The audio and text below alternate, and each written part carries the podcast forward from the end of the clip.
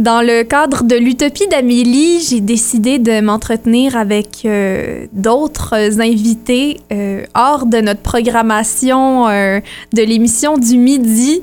Et là, vous entendez peut-être ça dans l'émission du matin ou dans l'émission du retour. Et je voulais absolument discuter de perspectives internationales. Et pour ça, eh bien, on rencontre le premier directeur de la programmation à Unique FM, là, il y a un peu plus de dix ans, Check Tal, qui est rendu à Ouagadougou, au Burkina Faso. Bonjour, Check. Bonjour Amélie, bonjour. Euh, euh, euh, le, premier, le premier directeur des programmes, mais c'était pas Unique FM à l'époque, c'était CJFO. Oui. Hein. on a encore les petites affiches de, de, de stationnement qu'on n'a même pas changé encore, ça dit encore CJFO. CJFO, voilà. Comment as-tu vécu la pandémie? Est-ce que la perspective était bien différente en Afrique? Euh, oui, écoute, écoute, la perspective euh, en Afrique en général est, a, été, a été différente, l'est toujours d'ailleurs. Hein, euh, quand on regarde, euh, je pense, les premières semaines, euh, quand, la, quand ça a frappé en 2020, on a regardé ça avec appréhension, on ne savait pas qu'est-ce qui allait se passer, et on anticipait vraiment, de notre côté à nous, une catastrophe, parce que les plateaux au, niveau, au niveau médical mm-hmm. n'étaient pas du tout euh, à niveau, euh, la population n'était pas préparée, les, habitudes étaient dures à changer, les conditions économiques faisaient que les confinements euh, étaient quelque chose de très difficile à mettre en œuvre.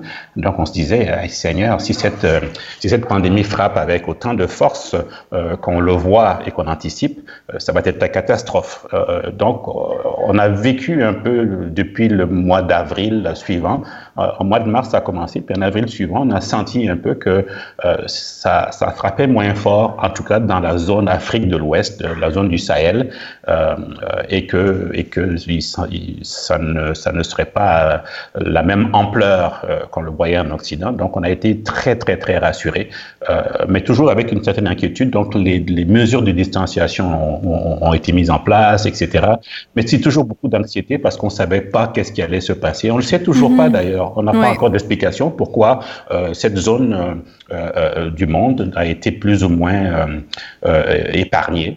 Il faut le dire comme ça, hein, parce que les cas, je pense qu'au Burkina, officiellement du moins, on, est, on parle de 170 morts, quelque chose comme ça. donc ce n'est vraiment, vraiment pas avec la même ampleur ça a frappé. Même, même lorsque les gens étaient malades, ils n'ont pas été gravement malades.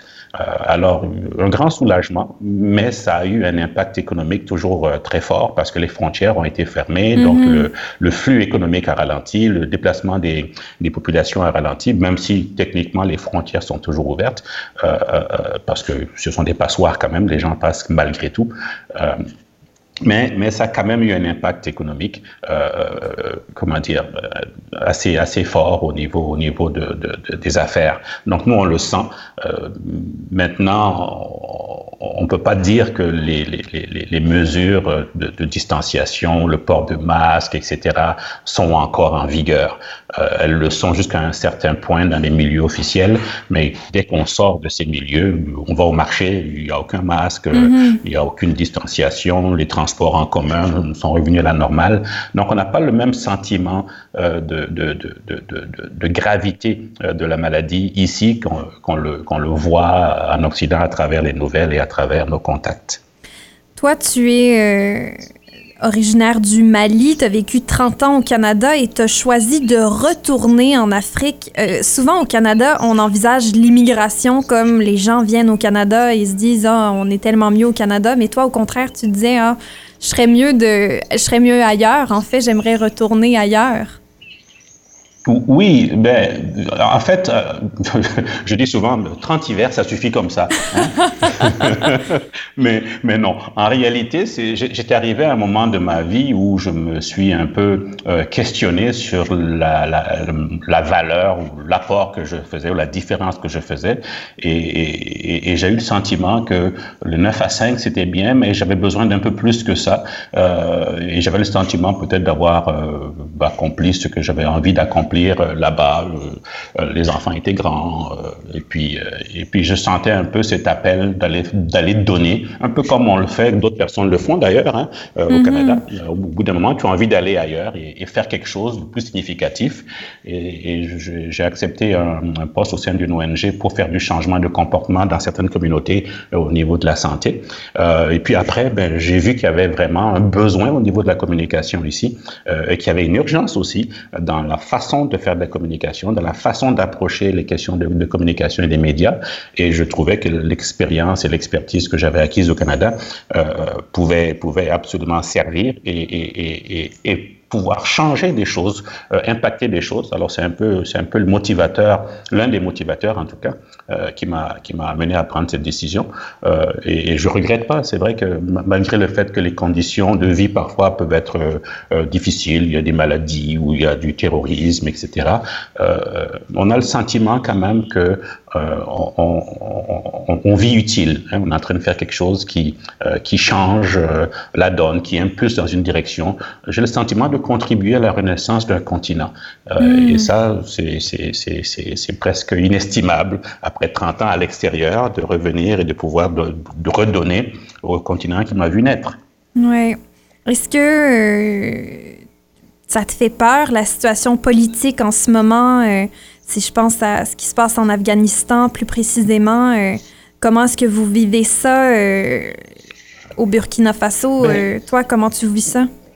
Oui, mais la, situation, en fait, la situation politique mondiale nous, nous, inquiète, nous affecte.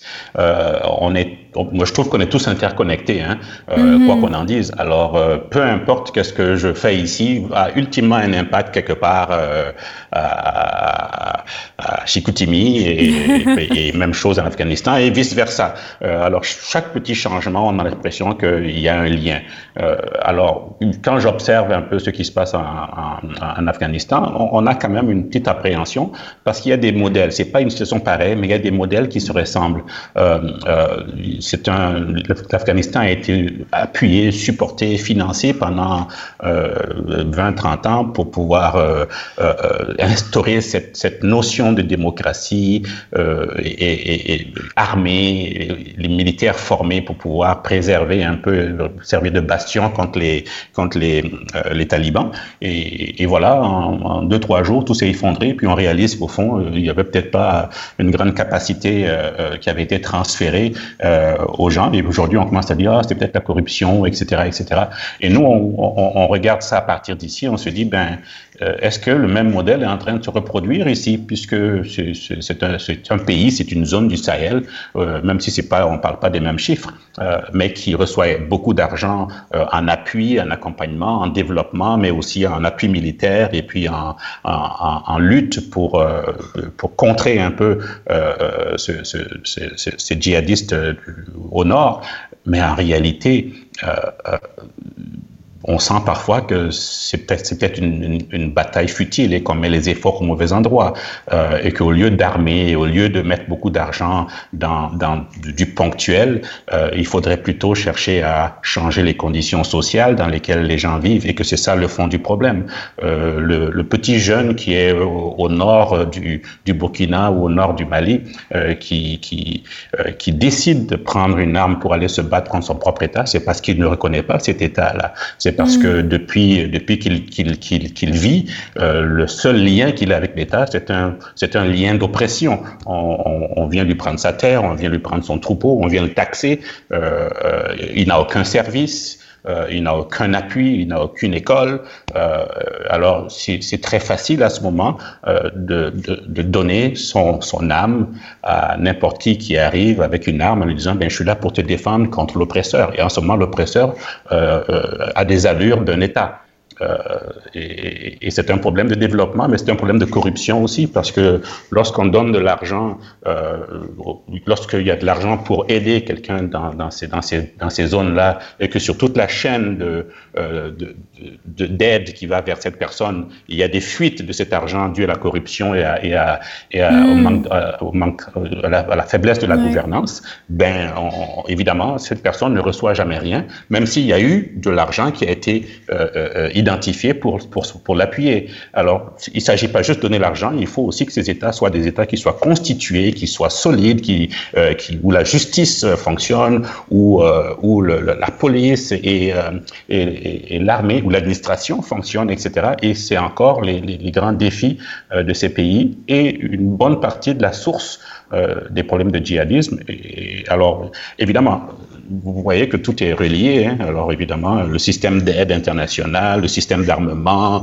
euh, le système de djihadistes, la migration des jeunes qui n'ont plus rien à gagner ici et qui sont prêts à aller n'importe où, euh, au risque de leur vie d'ailleurs, mm-hmm. euh, et, et, aller mourir dans la Méditerranée, euh, c'est nettement mieux pour eux que de rester.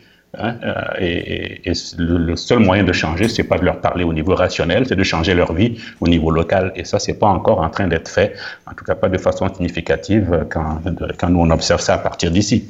Oui.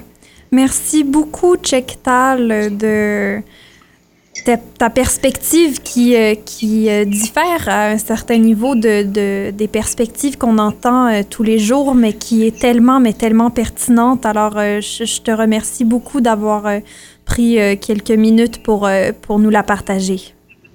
Ça m'a fait plaisir. Bien, bonjour à mes anciens collègues et à toute, oui. la, toute la communauté que je connais bien.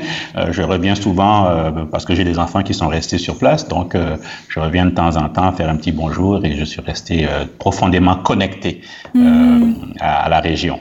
Oui. Eh bien, merci beaucoup. C'était Check Tal direct, ancien euh, directeur euh, de programme ici euh, à Unique FM avant que ça s'appelle Unique FM, dans le temps que c'était encore CJFO.